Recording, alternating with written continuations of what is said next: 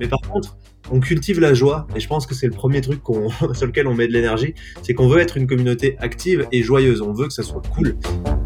En fait, tout est ritualisé pour que vraiment ça soit cool pour les gens de participer et qu'ils se sentent valorisés dans ça, parce que on a tous envie de, quand on fait quelque chose, euh, que ça serve à quelque chose et que les gens le sachent, c'est toujours plus sympa euh, de se sentir utile. Moi, je dirais qu'il y a une communauté externe et une communauté interne. La communauté externe, c'est celle qu'on voit partout, euh, c'est les 140 000 sur les réseaux sociaux. Et après, en intérieur, ce que le grand public ne voit pas, là, on a une communauté, et effectivement, c'est le cœur de Time for the Planet. Et du coup, j'ai bon espoir que euh, chaque fois qu'on va voir dans les médias un truc absurde, bah tic, le petit trigger s'active et qu'on repense à Don't Look Up. Et du coup, je pense que c'est beaucoup plus puissant de fonctionner comme ça que de fonctionner avec euh, en montrant des banquises qui fondent.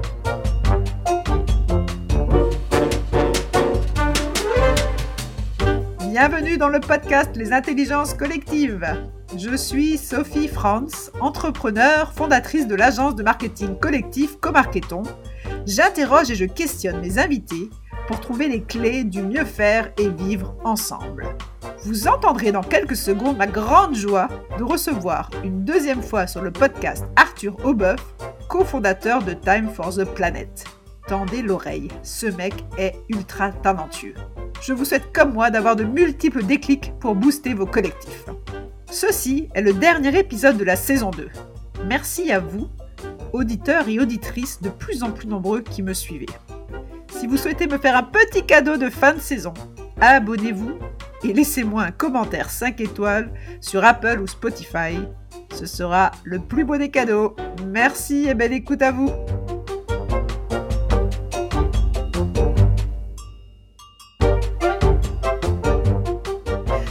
Salut Arthur. Salut.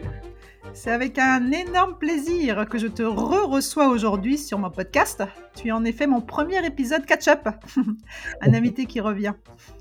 Eh ben, merci Sophie hein, pour la réinvitation.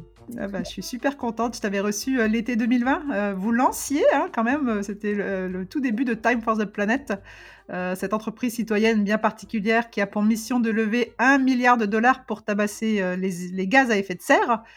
Euh, vous étiez 2300 actionnaires, je ne sais pas si tu te souviens, et aujourd'hui, nous sommes, euh, parce que j'ai intégré avec grand plaisir cette euh, belle aventure, 38 400, et on a vraiment l'impression que c'est que le début d'une superbe aventure collective. Donc, merci, merci d'avoir accepté mon invitation. Avec plaisir, et puis on va essayer de tout faire pour que ce soit vraiment que le début, en effet. Ah, génial. On va parler bah, d'attendance collective, euh, de suivre un peu ce que vous avez, euh, comment vous avez évolué. Euh, j'ai quelques questions, voilà, c'est un peu souci assez concrètes sur comment vous faites pour mobiliser tous, voilà, cette belle énergie. mais je voulais te, proposer mes inclusions sonores de début de podcast, te proposer trois sons mmh et te demander d'en choisir un euh, et de répondre à cette question-là. Euh, comme on est en début d'année 2022, euh, est-ce que tu peux nous donner ton humeur par rapport à cette nouvelle année? Nous dire comment tu te sens, comment tu la sens cette nouvelle année, etc., etc., en choisissant un des trois sons. Allez, avec plaisir. Son numéro 1.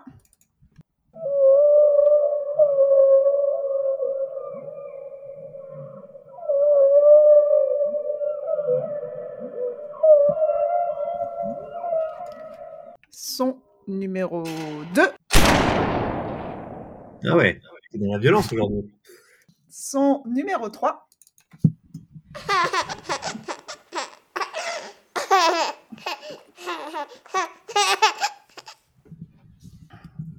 Et donc, avec ces trois sons, est-ce que tu peux nous donner un peu, à choisir un des sons et, et nous donner ton humeur et voilà comment tu sens l'année 2022 euh, bah écoute, je vais prendre le, premier son du coup, puisque c'est un des animaux dans la nature. Alors j'ai pas vraiment identifié quel animal, pour être tout à fait honnête. C'est peut-être euh, un hérisson en rut, je ne sais pas.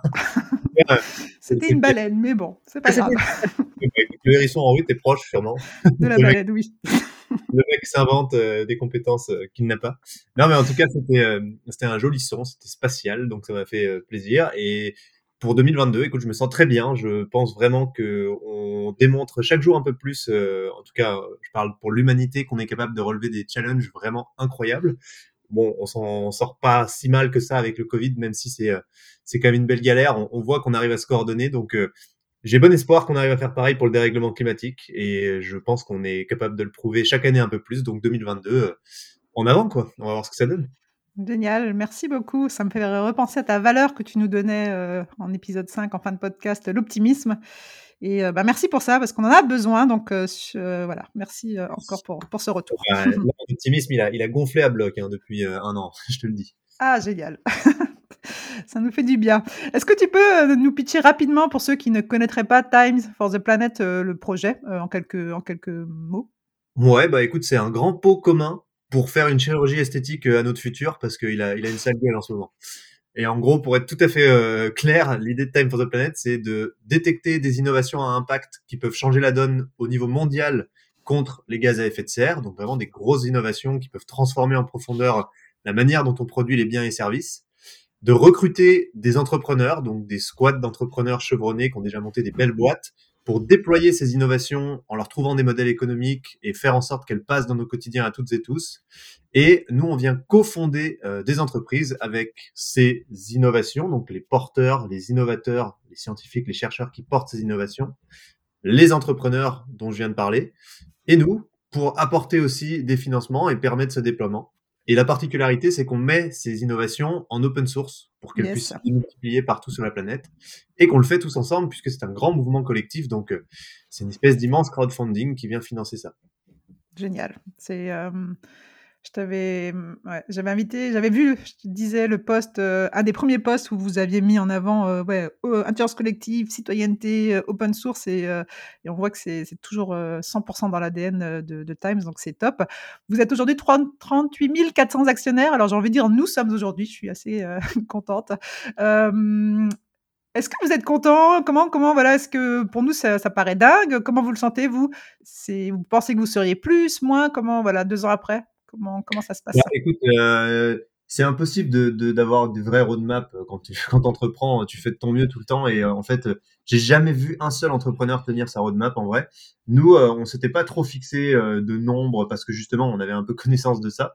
On s'est dit, si on a lancé nos trois premières innovations en 2021, donc avant fin 2021, euh, c'est bon, on est, euh, on est dans nos engagements. Parce qu'en fait, c'était ça l'engagement, euh, le seul engagement qu'on avait, c'est est-ce qu'on arrive à faire trois premières boîtes en 2021 Et donc ça, on a réussi. Donc franchement, c'était pour nous, c'était mission accomplie sur cette année.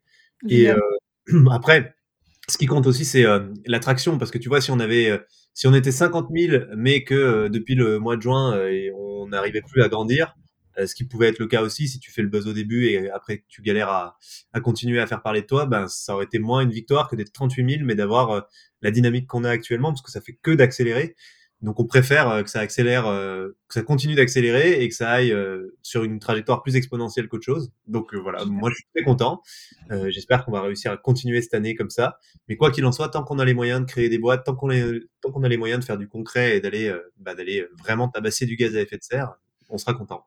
Super, ouais. Ouais, c'est pas vraiment le nombre l'objectif, en tout cas en termes d'actionnaires, mais c'est vraiment aussi les résultats, le concret, comme tu, comme tu me disais euh, même euh, en off, voilà, d'arriver concrètement à avoir ces trois, trois innovations qui sont, qui sont lancées aujourd'hui. Euh, j'en parlerai après avec toi. par rapport juste à cet aspect de mobilisation, est-ce que moi, je trouve que c'est quand même un truc voilà, incroyable quand on voit de l'extérieur ce que vous arrivez à faire et ce que vous faites aujourd'hui en termes de mobilisation. Euh, Est-ce que tu penses qu'il y a des ingrédients clés, des choses que vous faites bien euh, ou que voilà que euh, des choses que, hum, que tu souhaiterais partager en termes de waouh, comment, comment est-ce qu'on arrive à mobiliser autant de gens? C'est une question compliquée, mais voilà, peut-être une ou deux, un ou deux ingrédients clés de ce que vous avez réussi à faire. Ouais, bah en fait, je pense que la première chose, c'est vraiment qu'on a exprimé euh, une croyance très forte euh, et qu'on a essayé de la, de la, en tout cas, de, de l'écrire ou de la montrer euh, sous son jour le plus compréhensible possible. Euh, et notre croyance, c'est que on a encore le pouvoir d'agir ensemble et que justement l'action collective, c'est extrêmement, extrêmement efficace dans la lutte contre le dérèglement climatique, même si les actions individuelles sont utiles également. Mais c'est vraiment un levier qui est pas assez utilisé par les gens.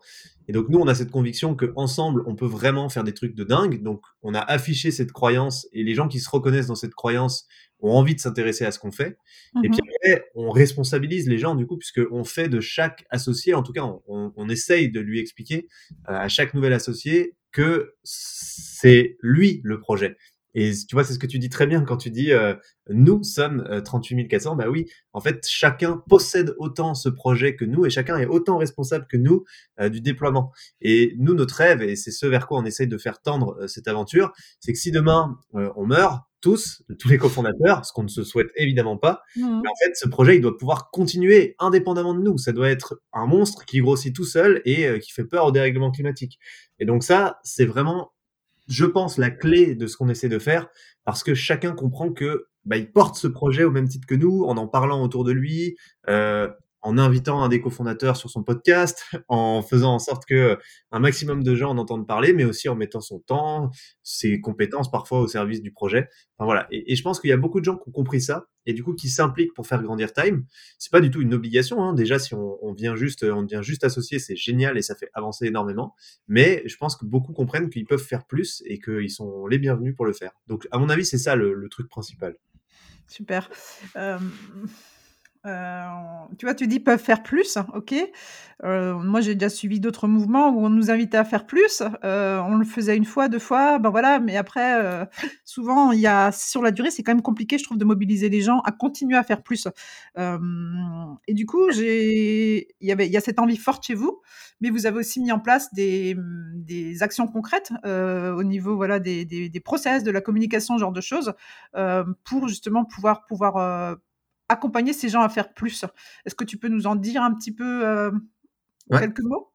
Ouais, carrément. En fait, je pense que comme partout, les gens ont parfois du temps à donner, parfois ils en ont pas. Donc c'est assez normal hein, que ça tourne dans, dans, des organisations comme ça, euh, l'implication des gens. Nous, on a des gens qui se sont impliqués comme des fous pendant trois mois et puis donc on n'a plus jamais revu. Hein, ça arrive aussi et c'est normal. Ça nous va très bien. Mais par contre, on cultive la joie et je pense que c'est le premier truc sur lequel on met de l'énergie, c'est qu'on veut être une communauté active et joyeuse. On veut que ça soit cool. On veut que les gens soient contents d'être là, qu'ils rencontrent des amis, qu'ils fassent des apéros régulièrement. Et donc tout est fait pour que ces gens-là puissent se rencontrer justement en vrai, euh, prendre du temps et que ça commence par créer des liens humains. C'est la première action qu'on veut qu'ils mettent en place quand les gens disent je veux m'impliquer plus. On leur dit bah, crée des liens humains avec d'autres gens de la communauté, fais des rencontres, et en fait, les gens adorent ça. C'est juste trop cool d'avoir des nouveaux potes, d'avoir des gens qui ont des centres d'intérêt partagés.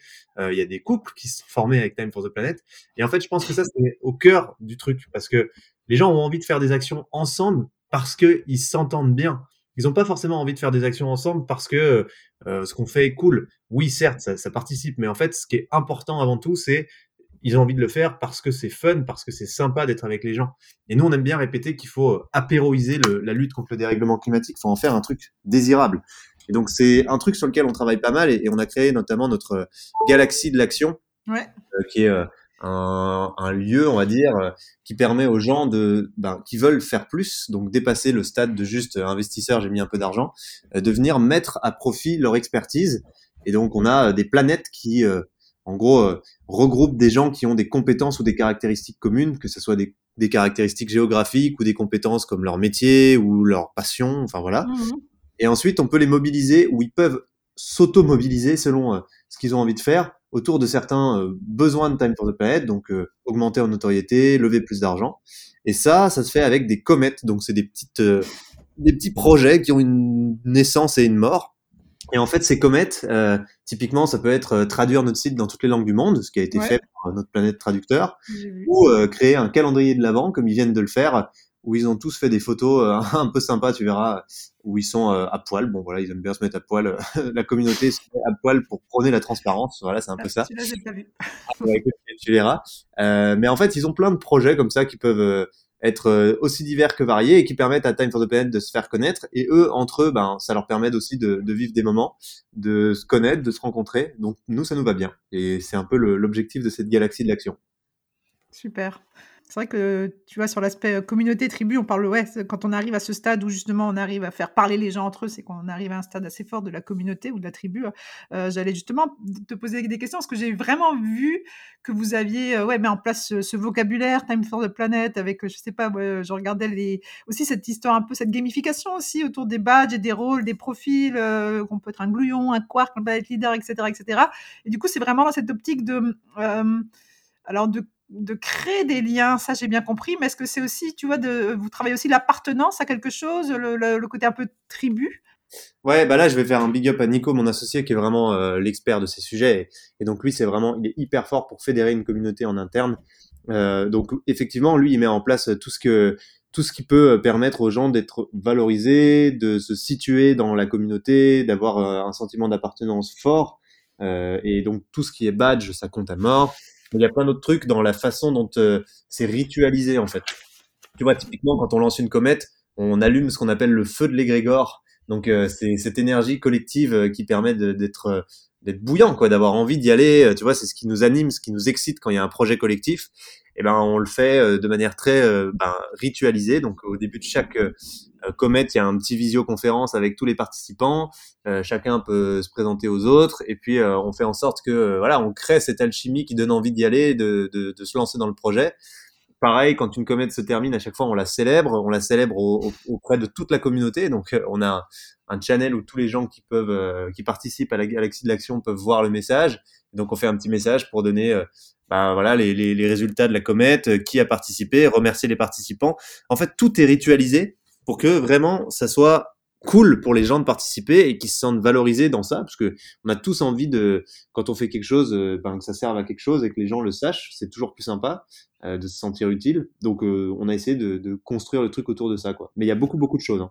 Super, ouais, je vois ça. Est-ce que c'est quelque chose Alors, ça évolue, c'est ça? Enfin, Au fur et à mesure, vous intégrez des nouvelles choses, des nouvelles idées. c'est quelque chose qui est évolutif, j'imagine. Ouais, en fait. Ouais. Excuse-moi, vas-y, vas-y. Non, vas-y. En fait, c'est la force de Time, c'est que en fait, tout Time for the Planet, on a essayé de le penser et on continue de le faire pour que la critique, le doute soit hyper salvateur et toujours désiré et accueilli.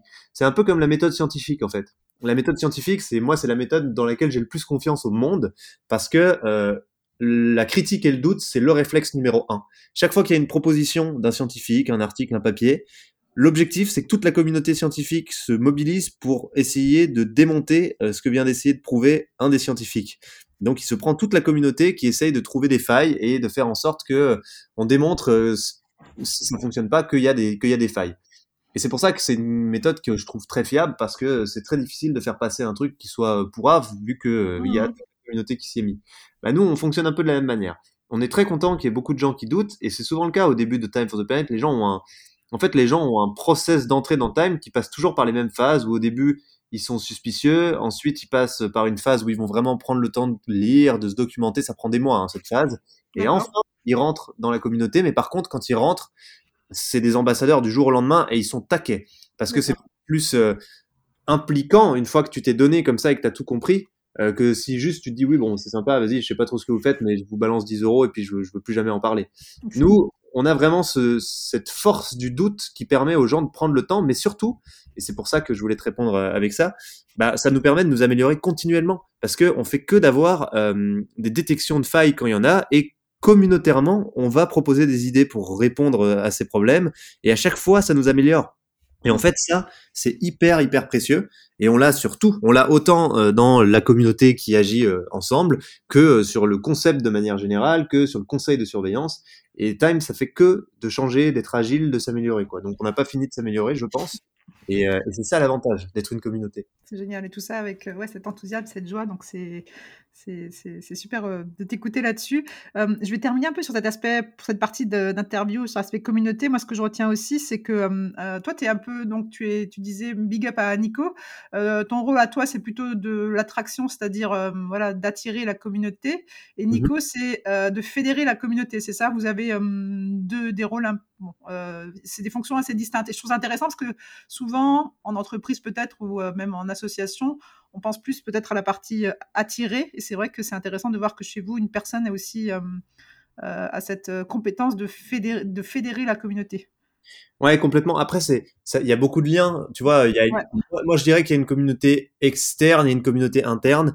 La communauté externe, c'est celle qu'on voit partout. Euh, c'est les 140 000 sur les réseaux sociaux. Ça, c'est mon travail, c'est de faire en sorte que celle-ci, elle soit toujours active, hyper bien entretenue. Donc là, tous les jours, des posts sur les réseaux sociaux, des mails très réguliers à nos actionnaires aussi. Enfin voilà, j'essaie de, de faire en sorte que on fasse parler de nous partout en extérieur. Et après, en intérieur, ce que le grand public ne voit pas, Là, on a une communauté et effectivement, c'est le cœur de Time for the Planet, c'est le cœur du réacteur. Et là, c'est Nico qui s'en occupe, qui met en place toutes ces, toutes ces choses dont on a parlé, la galaxie, euh, donc tout ce vocabulaire, toute cette culture en fait. Et ça, c'est extrêmement précieux parce que ça permet d'avoir toujours un. En fait, c'est les fondations. C'est les fondations qui font que derrière, tu peux construire très haut, tu peux faire des super euh, bâtiments. Et, euh, et la communauté extérieure, c'est le bâtiment. Mais les deux fonctionnent vraiment de pair et c'est très difficile de faire l'un sans l'autre. Ok, du coup, ouais, c'est l'aspect euh, communauté, c'est super intéressant. Je voulais revenir aussi sur justement le concret, comme tu disais. Là, vous mmh. avez lancé trois innovations fin 2021. Moi, ce qui m'intéressait, et voilà, j'ai suivi ça et je trouve ça super intéressant, c'est le processus de sélection de ces, de ces innovations. il est en quatre temps, si j'ai bien compris, évaluateur, comité scientifique, la partie plus économique marché, et puis après la création. Est-ce mmh que tu peux nous en parler? Et j'avoue que moi, ce qui m'intéresse, c'est vraiment, enfin voilà, la partie aussi numéro un, les évaluateurs, peut-être par rapport à cette notion de euh, sagesse des foules et euh, d'intelligence collective. Euh, voilà, savoir un peu ce que vous avez fait, comment ça a fonctionné chez vous. Ouais, carrément. Bah, alors du coup, nous aujourd'hui, on reçoit pas mal d'innovations. Tu vois, on en a reçu 600 sur l'année 2021, et on peut clairement pas mobiliser un comité scientifique autour de 600 innovations. c'est pas possible. Ça prend vraiment du temps pour chaque innovation si on veut faire le travail correctement. Et donc, en amont du comité scientifique, il nous fallait une étape pour présélectionner euh, les meilleures innovations, enfin celles qui correspondent le plus à nos critères, parce que finalement, euh, ça ne veut pas forcément dire qu'elles sont bien ou pas bien, ça veut dire qu'elles correspondent aux critères de Time for the Planet ou pas. Et en fait, euh, on s'est dit qu'il fallait le faire encore une fois en intelligence collective, donc on a créé ce qu'on appelle nos évaluateurs. Donc c'est des gens qu'on va former, c'est une formation qui dure une heure, et euh, auquel on va donner accès à notre plateforme. Donc c'est une plateforme sur laquelle on reçoit toutes les innovations, sur laquelle on voit euh, les différents decks, donc euh, les, les, documents autour de l'innovation, on voit des échanges avec les innovateurs ou des vidéos des innovateurs, il y a accès à plein plein de data, plein d'informations, et on peut leur poser des questions et ils nous répondent. Et donc, quand on est évaluateur, le but, c'est de passer, donc encore une fois de manière bénévole, hein, de temps en temps, euh, entre 20 minutes et une heure par innovation pour la noter selon les six critères de Time for the Planet, qui sont du coup euh, la réplicabilité, les externalités négatives, la faisabilité de manière générale. Enfin voilà, on a six critères. Et euh, quand on a noté cette innovation, eh ben, euh, on, va pouvoir rejoindre l'ensemble des autres notes qui ont été données pour cette innovation euh, par les évaluateurs, et ça nous permet d'avoir une note moyenne. Et donc tous les trimestres, comme ça, on arrive à sortir euh, un top, on va dire un top entre 5 et 10 innovations, qui sont celles qui passent à l'étape 2, donc le comité scientifique. Et là, le comité scientifique travaille un mois en amont du jour J, puisqu'il y a un jour où ils se réunissent ensemble, sur ces innovations pour faire la même chose, c'est-à-dire les noter selon les mêmes critères, mais cette fois-ci avec un prisme beaucoup, beaucoup plus scientifique, en mettant euh, leurs associés, leurs d'autres experts qui connaissent euh, internationaux dans la boucle. Et comme on a un comité scientifique très euh, complémentaire, mais en même temps sur des thématiques très diverses, tu vois, on a des gens au CNRS, des gens chez Negawatt, on a des gens au CEA, des gens à l'INRAE, au laboratoire de météorologie dynamique. Enfin voilà, il y a vraiment des, des cœurs de métier très spécifiques. Et le but, c'est que quand on fait un comité scientifique, euh, il donne une note finale par consensus. Donc c'est très demandeur. C'est pour ça qu'il travaille un mois en amont, euh, parce que le jour J, le but c'est surtout d'arriver à se mettre d'accord sur la notation et sur les innovations. Et une fois qu'on a fait ça, alors les innovations euh, qui passent le, le, comité scientifique vont pouvoir rentrer dans la troisième étape où on va faire une sélection plus sur le terrain, puisqu'on va aller tester la viabilité économique de chaque innovation en allant vendre auprès de vrais clients et mmh on va euh, challenger des candidats CEO, donc des gens qui veulent piloter ces futures boîtes, euh, en les envoyant sur le terrain et en essayant de faire en sorte qu'ils vendent des innovations, même si elles sont pas encore prêtes à être vendues, parce que le but c'est de s'assurer qu'il y a des vrais clients. Et donc pour euh, rebondir sur ce que tu disais, le... Et la dernière étape, c'est juste l'assemblée générale avec l'ensemble des associés. On leur donne tous les documents, on fait une note de mmh. synthèse de l'investissement euh, d'une trentaine de pages en général par innovation. Et après, ils choisissent en, en, assemblée générale si on investit ou pas. Et donc, ce qu'on a vu et ce qu'on a constaté, et on en discutait il n'y a pas longtemps avec le comité scientifique, et c'est assez fascinant. En fait, le comité scientifique euh, nous disait, avec 4000 évaluateurs, en fait, euh, la finesse des choix et des décisions euh, qu'il y a sur les innovations, ils considèrent qu'elle est quasiment équivalente à celle que eux peuvent euh, obtenir en mettant dans la boucle les meilleurs experts qu'ils connaissent et euh, en y passant du temps beaucoup plus. Donc c'est assez intéressant. D'accord. Ça, c'est vraiment oui, avec ce 1er, hem, c'est la 1re fois que vous vous vous mettiez en place ce process de sélection, on est d'accord? Puisque Ouais. c'est voilà, d'accord et là, avec 4000 évaluateurs, vous avez déjà, heu, constaté, en fait, ouais, cette, hem, cette, heu, comment on appelle aussi les marchés prédictifs, quoi, que la foule, elle elle arrive, plus ou moins ou à la même conclusion que que les experts? Exactement. En fait, alors on a enfin, on a déjà fait 3 sessions, hein, de sélection, incluant évaluateurs, comité scientifique, test marché. Donc tu vois, on en a fait on en fait 1 par trimestre, en fait, depuis le début 2021 et donc oui, là, récemment, on en discutait, on se disait: «Ouais, en fait, on on sent que la précision, elle est elle est très, très proche de ce qui se fait, avec, heu, un comité d'experts». Mais en fait, c'est assez connu, hein, d'ailleurs, la sagesse des Oui. foules, ça avait été popularisé par, heu, je sais plus quelle anecdote, mais c'était, heu, le mec demandait à des gens au hasard, à un salon de l'agriculture, d'estimer le poids d'un bœuf et Tout fait. et en fait, quand tu as plus de 300 personnes qui ont participé, tu es à 5 kilogrammes près, heu, du poids réel du bœuf. C'était assez intéressant, je trouvais, comme truc. Oui, du coup, moi moi, ça me parle beaucoup, tu vois, cette histoire de de marché prédictif et de de sagesse des foules, hem et je me posais la question, est-ce qu'à un moment, hem, là, vous êtes 4000, on voit que ça fonctionne déjà en termes de résultats. Est-ce qu'à un moment, on peut imaginer, j'ai envie de dire craindre pour moi, mais voilà, qu'on se dise: «Ben, OK, la l'étape 1 suffit, on on enlève l'étape 2»? Non, non, non, c'est les impossible. scientifiques? Ouais. Non, c'est impossible parce qu'à contrario, on a aussi remarqué que, parfois, il y a des innovations qui ont réussi à passer, le, la 1re étape et heu, qui sautent tout de suite dès qu'elles arrivent, heu, auprès du comité scientifique. Parce que sur des points très, très précis, des spécificités, heu, sur lesquelles il y a besoin d'être expert, on voit une incohérence que les évaluateurs ont pas forcément vue et tu vois, le le process de l'évaluation, collective, il est sans cesse, challengé et on essaye sans cesse de l'améliorer aussi parce qu'il est pas encore parfait. Mais ce qu'on voit juste, c'est que dans les grandes lignes, si tu donnes 500 innovations au comité scientifique et 500 aux évaluateurs et tu leur dis: «Gardez-moi les 10 meilleures», bah, à 95% ça va tomber sur les mêmes innovations. Par contre, hem, s'il y a vraiment une innovation qui a, heu, j'en sais rien, une externalité négative très spécifique que, heu, pour laquelle il il faut une expertise, D'accord. là, on a vraiment besoin du comité et le comité va beaucoup plus dans les détails. Il va vraiment chercher des trucs très spécifiques, notamment sur les dangers, les externalités et ça, c'est hyper précieux et c'est extrêmement important. D'accord, d'accord. Ouais, du coup, vraiment vas-y, vas-y. et le le comité, si tu veux, il est moins sensible à un biais qui est le biais de, hem, je sais pas comment on peut appeler ça, mais, heu, un truc qui est visuel, ça va être plus canon, enfin c'est facilement plus canon, on va dire, en sagesse des foules. Typiquement, heu, Beyond the Sea avec, les voiles de kite géantes qui permettent aux aux navires gros porteurs de réduire leur consommation et pourtant, heu, ça veut pas dire que c'est ce qu'il y a de mieux ou de plus efficace et ça, le comité scientifique, il y est pas sensible, en fait. Il s'en fout que ça soit joli, il s'en fout que ça soit canon, que ça soit marketable. Ça le touche beaucoup moins parce qu'il a une expertise là-dessus, il a beaucoup plus l'habitude, justement. Génial, d'accord, OK.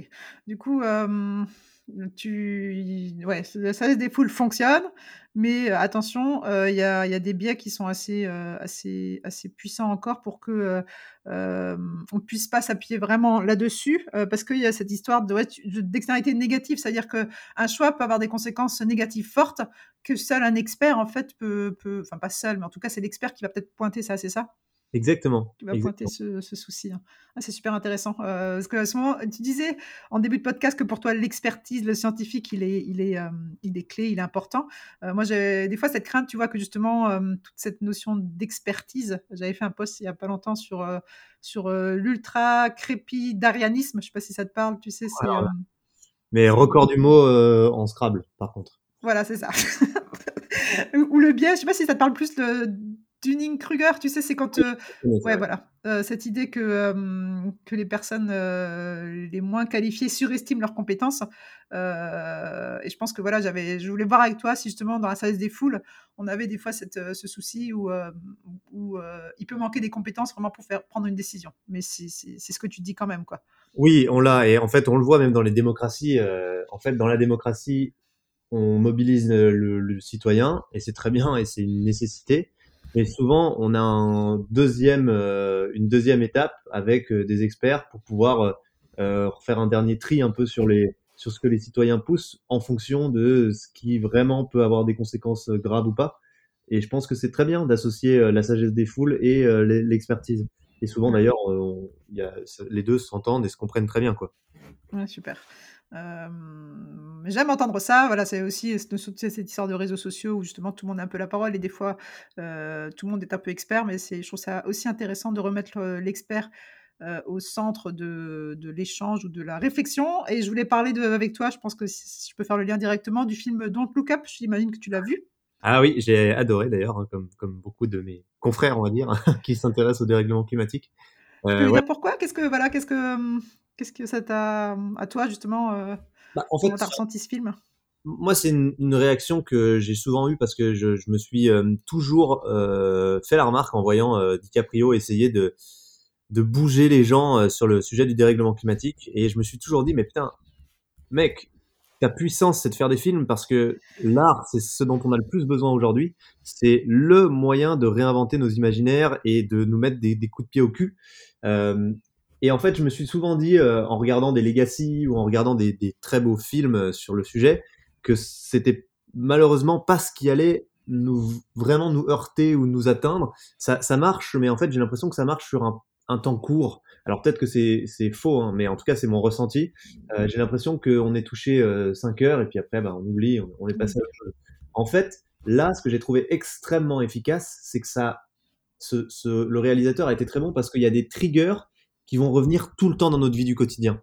Tu vois, Legacy, on te montre euh, les conséquences du dérèglement climatique sur la planète avec les, le problème des, des calottes glaciaires qui fondent, etc. Mais t'es jamais réexposé à ça en fait. Donc, mmh, mmh. triggers qui vont te réactiver. Don't Look Up, là où je trouve ça extrêmement bon, c'est qu'ils vont tourner en ridicule sans situation auxquelles on est exposé quotidiennement en euh, utilisant une analogie qui est grotesque pour qu'on comprenne. Clairement, il y a, enfin, tu vois, le truc de la, de la comète, c'est au moins c'est simple, c'est efficace. C'est ça, métaphore. Ouais, C'est brillant, c'est ces triggers. Parce qu'en fait, est-ce que tu peux expliquer un trigger ce que c'est? Euh, C'est un déclencheur C'est ouais, vas-y, comment tu Ouais, en fait, c'est un, c'est, un, une balise mentale euh, qu'on vient euh, placer dans nos têtes de manière consciente ou inconsciente pour nous. Et cette balise, elle va se redéclencher dans, dans des situations similaires. En fait, ça réactive le trigger. Euh, en fait, par exemple, dans, moi j'ai fait des apps mobiles longtemps. Ce qu'on appelle un trigger, c'est par exemple une notification push c'est un, petit, un petit truc qui vient euh, attirer ton attention ou qui vient te permettre de penser à, à, quelque chose. Et donc là, comme ils ont mis 100 triggers, typiquement, euh, les journalistes prennent pas au sérieux le sujet ou ils vont switcher d'un sujet hyper grave à un sujet complètement dérisoire, comme si il n'y avait pas de lien et puis finalement tout va bien. Ou, enfin, en fait, l'ensemble des triggers qu'ils ont mis sur les politiques, sur la façon dont les scientifiques sont écoutés ou pas, tout a été pris euh, un par un, on va dire, au peigne fin. On a passé toutes les, trucs qui nous paraissent un peu bizarres. On en a fait une caricature, une analogie. Et du coup, j'ai bon espoir que euh, chaque fois qu'on va voir dans les médias un truc absurde, bah, tic, le petit trigger s'active et qu'on repense à Don't Look Up. Et du coup, je pense que c'est beaucoup plus puissant de fonctionner comme ça que de fonctionner avec euh, en montrant des banquises qui fondent, parce que ça va être rare en fait qu'on soit exposé à ça, et du coup, ça sera rare qu'on y pense. Alors que là, j'ai bon espoir qu'on se dise régulièrement en regardant BFM, putain, c'est Don't Look Up. Donc on va voir, écoute. On va voir. Excellent. Bon, c'est un peu ce qu'on commence à voir, ouais, c'est clair, avec le hashtag aussi Don't Look Up qui est utilisé. Euh, je voyais à l'Assemblée Générale, tu vois, où justement, euh, je crois que c'était ah Delphine Bateau qui disait Ça y est, on est dans une, en plein dans une séance Don't Look Up. Euh, on voit en effet qu'il y a un truc qui se passe ouais, sur ce que tu appelles les, ouais, écoute, triggers. Je sais pas, mais ça m'étonne pas de Delphine Bateau, clairement. Ouais, moi j'ai trouvé ça, ouais. Et c'est vrai que, hum, bon, je trouve qu'il y a un truc aussi sur ouais, sur la, j'ai envie de dire, pas sur la joie, mais oui, sur la satire. Enfin, sur, euh, tu vois, par rapport à vous, euh, par rapport à ce que vous faites, euh, vos, vos, punchlines qui sont aussi assez décalés. je trouve qu'il y a, voilà, qu'il y a un, lien, un lien avec, avec ce que vous faites aussi. Donc, c'est vrai que c'est cool de faire passer ça par l'humour. C'est un film. On est bien devant, on se marre, on décroche pas. Il y a une histoire forte, des acteurs très bons. C'est cool, tu vois, ça marche super bien. Donc vraiment, oui, je, je pense que c'est le bon angle. Et souvent, on me dit, oui, à un moment, il va falloir être sérieux sur ces sujets. Ben, moi, je crois que non. À un moment, il va falloir euh, justement s'adapter au code du monde dans lequel on vit, parce que tant qu'on sera à côté, il va pas se passer grand-chose. Et tu vois, c'est un peu le, c'est un peu malheureusement le, le, ce qu'on essaye d'amener aussi avec le fond de ce qu'on fait. On essaye d'utiliser les outils qu'on a, c'est-à-dire l'entreprise, les réseaux sociaux, l'argent, le marketing, euh, pour essayer de, d'inverser un peu la tendance. Et parfois, on nous dit que c'est précisément ces choses-là qui nous foutent dans la merde. Mm. Ben, peut-être, mais en fait, la, transition, on a 10 ans pour la faire. pour de vrai, pour avoir réussi à vraiment inverser les courbes et, que ça soit parti à justement à, beaucoup moins de gaz à effet de serre qu'actuellement. Sauf qu'aujourd'hui, on voit que ça fait 30 ans, 40 ans que les méthodes qui utilisent pas euh, ces outils-là, euh, ben n'arrivent pas à apporter des fruits réels. On a une augmentation permanente des gaz à effet de serre. Et je pense que la transformation profonde de notre société qui est nécessaire et qui va se faire, qui va aller vers de la sobriété, qui va aller vers un monde qui sera plus heureux, j'en suis certain, euh, elle va prendre trop de temps par rapport au, temps qu'on a pour réagir. Donc, il faut qu'on utilise les armes qu'on a à notre disposition. Et quand je vois des mecs dire euh, c'est un scandale Don't Look Up sur Netflix, ben non, moi je trouve pas ça scandaleux. Je pense que c'est le moment d'utiliser les armes qu'on a parce que il va falloir les utiliser. Et si on les retourne, ben c'est très bien. Tu prends le canon du tank et tu le tournes à l'envers et voilà. Excellent, super. Écoute, euh, ouais, merci. J'avais encore, j'ai encore deux questions et je te laisse partir. Je voulais revenir sur l'open source hein, parce que hum, c'est aussi un truc euh, qui est important pour vous et qui m'avait moi tout de suite euh, beaucoup beaucoup plu dans le projet. On en parle pas mal dans notre épisode numéro 5. Hum, j'avais juste cette impression. Voilà, j'ai regardé pas mal de vos vidéos dernièrement. Mmh les trois les trois innovations. Alors il y a Léviathan, il y a euh, bon, je vais te laisser les, de nouveau les, citer. Et je sais pas, j'avais l'impression que vous parlez moins de l'open source aujourd'hui avec ces trois innovations qui sortent. Voilà, je voulais avoir un peu ton. Est-ce que c'est une... est-ce que c'est pour pas brouiller le message? Est-ce que c'est, euh... enfin, je sais pas. Je, je, me pose une question là-dessus. Euh, alors non, non, on est toujours euh, à fond sur l'open source. C'est clairement central pour nous et c'est ça fait partie des pactes d'actionnaires qu'on a signés avec les innovations sur lesquelles on est allé. Donc clairement, c'est en fait c'est une condition juste qu'on ne peut pas, qui ne peut pas être détournée avec Time for the Planet. Donc, si je prends Leviathan Dynamics aujourd'hui, cette solution donc qui est pour climatiseur avec de l'eau, en, en, caricaturant un peu, tout le monde peut s'approprier cette technologie encore aujourd'hui. Oui, alors il faut faire une demande de licence libre. Hein. Tu sais, nous, en fait, l'open source, ça, on, l'explique depuis le début, c'est une façon de vulgariser, mais on fait de la licence libre. Ça veut dire que on distribue gratuitement une licence à qui la veut. Euh, Bien sûr, on audite les gens qui nous demandent la licence parce que si euh, c'est pour, euh, sais rien, l'armée nord-coréenne, ben on peut se poser la question, quoi. Mais euh, par contre, le but c'est que on distribue cette licence pour que les gens dupliquent, mais en échange de cette licence, les gens nous repartagent leurs propres améliorations pour qu'on fasse une R&D beaucoup plus rapide. Donc, on bénéficie de ça. Et puis, euh, ils nous partagent aussi l'impact de leur activité. Donc, les tonnes de gaz à effet de serre non émises ou captées. Et ça, c'est hyper important parce que c'est l'indicateur de succès de ce qu'on fait. Donc, nous, on a tout intérêt à ce que ça se multiplie partout dans le monde. Et nos actionnaires sont contents si on crée nos concurrents et que nos concurrents nous battent. Donc, c'est un peu le truc. Et en fait, l'intérêt de l'open source aussi pour les innovateurs, et ça on l'a constaté puisque ben voilà on l'a fait, donc euh, au moins on peut dire que c'est vrai, euh, c'est que en fait eux ça leur ça les aide à, faire de leur marque une référence parce que on distribue la licence euh, Leviathan Dynamics, donc en fait les mecs sont sous licence Leviathan Dynamics et typiquement ça peut impliquer qu'ils utilisent le nom Leviathan Dynamics. Donc ils peuvent développer leur activité sans problème, aucun souci mais euh, Leviathan Dynamics devient une référence mondiale. C'est un peu ce qu'a fait par exemple Intel, tu sais, Intel Core. Oui. Bah, en fait, c'est quelque chose d'assez banal dans l'open source euh, hardware. Ben, typiquement, ça, c'est un truc qui plaît aux innovateurs, parce qu'ils se disent, je ne veux pas prendre le marché mondial tout seul, moi. Hein. il me faudrait 100 milliards à dispo là. Par contre, si je crée le marché, que je le renforce, que je le fais naître, ça va me permettre, moi, d'avoir une traction beaucoup plus importante que si je suis tout seul à mener ma petite bataille. Et si en plus, euh, pour créer le marché, ça me permet de devenir une référence de ce marché qui devient mondial, j'ai tout gagné. Et donc ça, ils le comprennent bien. Et si aujourd'hui je suis entrepreneur et que cette idée, voilà, de, on va prendre Live Dynamics en effet, euh, je me dis il y a un truc de fou à faire, je peux déjà venir vous voir et euh, faire cette demande de licence libre. Ou est-ce que c'est dans le process aujourd'hui, euh, vous n'en êtes pas encore là? Si, si, on en est là. En fait, aujourd'hui, Leviathan Dynamics, ils sont en train de commencer à rentrer dans les industriels. Donc là, ils ont par exemple installé les premières clim chez Ariane, Ariane Group. donc c'est assez cool comme, comme premier. Et donc l'objectif, c'est d'accélérer ça. Et si demain il y a un mec qui dit, ben moi euh, j'ai euh, des clients, euh, des clients industriels en Chine ou aux États-Unis qui sont intéressés et, je voudrais lancer l'activité pour adresser ces clients-là, c'est parti. Génial, ok. Super. Bah, écoute, ça me fait le pont sur la prochaine question. les entreprises commencent à vous suivre beaucoup, j'ai envie de dire, en tout cas, on commence à vraiment à vous suivre au niveau des partenariats. Je, voyais aussi au niveau du réseau, au niveau des investissements. quid des politiques? Alors, euh, bonne question. Alors, les entreprises, aujourd'hui, on en a presque 2000 qui ont investi, donc ça commence, mais c'est plutôt des petites entreprises. Et là, on est sur des très grosses entreprises. On veut vraiment euh, signer des core partners, ce qu'on appelle des core partners, c'est-à-dire avec des très grosses boîtes qui viennent mettre plusieurs millions et qui nous aident à vraiment, tu vois, typiquement, euh, lancer le dividende climat au niveau mondial. Donc, c'est notre produit qu'on a créé en partenariat maintenant avec l'ONU et l'ADEME. Donc, on est super content parce que ça nous donne vraiment une grosse force de frappe pour proposer des nouvelles choses. Euh, donc c'est un référentiel qui permet de, mesurer le nombre de tonnes de gaz à effet de serre non émises ou captées euh, grâce à un investissement qui peut être fait par des corporates. Et c'est pas du tout comme du crédit carbone puisque l'idée euh, c'est pas de dire je compense et je continue mon activité. L'idée c'est de faire l'inverse, c'est-à-dire je flèche mes investissements vers l'atteinte de la neutralité carbone à l'échelle mondiale. Euh, c'est-à-dire je flèche mes investissements vers le fait de transformer de l'intérieur notre industrie, notre économie, notamment par l'innovation, mais aussi par la sobriété, pour la décarboner. Donc c'est un produit à l'antithèse du crédit carbone dans la philosophie, mais mmh. complètement complémentaire avec le crédit carbone.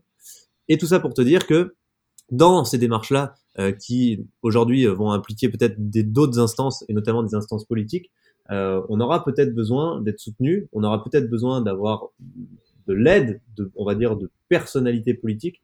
En revanche, nous, on a vraiment euh, fait le serment d'être euh, apolitique et on l'a mis dans notre charte et, et en fait, on l'a mis partout. On sera jamais affilié à un parti politique.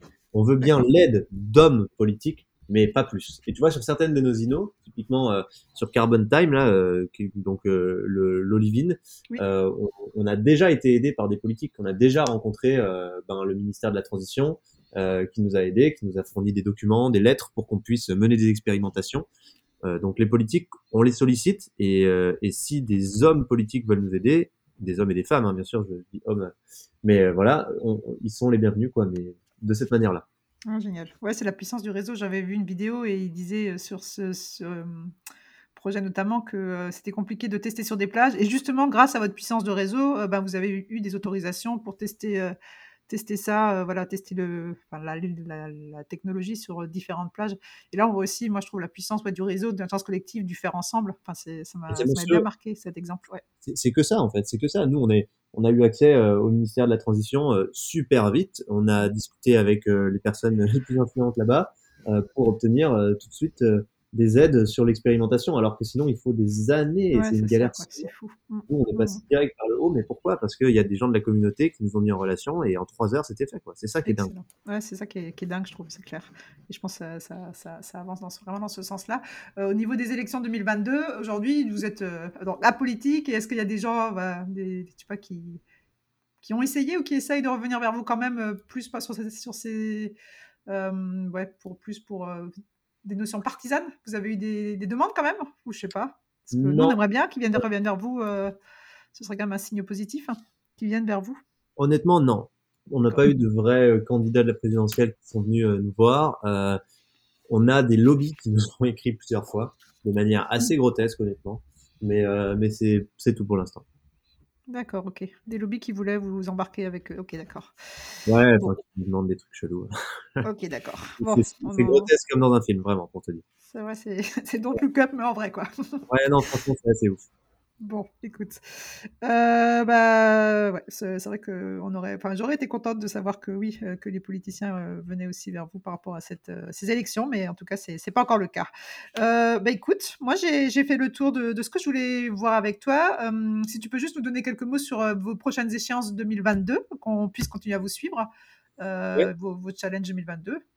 Eh ben, écoute, notre challenge 2022, donc euh, lancer vraiment euh, officiellement le, le, dividende climat et essayer d'en faire une référence euh, à l'échelle internationale. C'est notre outil de mesure euh, au sein de Time for the Planet, mais en fait, puisqu'on l'a co-créé avec des instances de référence, on se dit que si ça devient une référence, d'autres pourront l'utiliser et d'autres entreprises pourront l'utiliser, et ça, ce serait absolument génial. Euh, faire en sorte qu'on commence à s'internationaliser, même si c'est en train de se faire à certains endroits, mais il va falloir qu'on exploite ça beaucoup plus et puis ben, continuer de lancer des innovations, parce que je pense que cette année, on peut en lancer plus que trois, donc on va essayer de le faire, et on va donner notre max pour ça, mais on a besoin d'être très nombreux, donc euh, si vous nous écoutez et que vous avez envie de participer à l'aventure, c'est le moment, on a besoin de vous.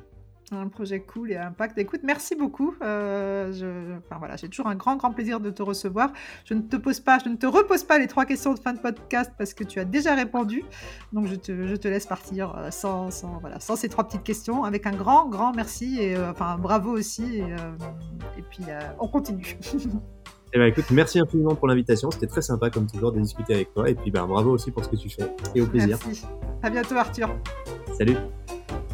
Si, comme moi, vous avez été scotché durant l'interview par toutes les pépites partagées par Arthur, dites-le nous sur LinkedIn ou en me laissant un avis 5 étoiles. Ce sera pour moi la plus belle des récompenses. Ciao ciao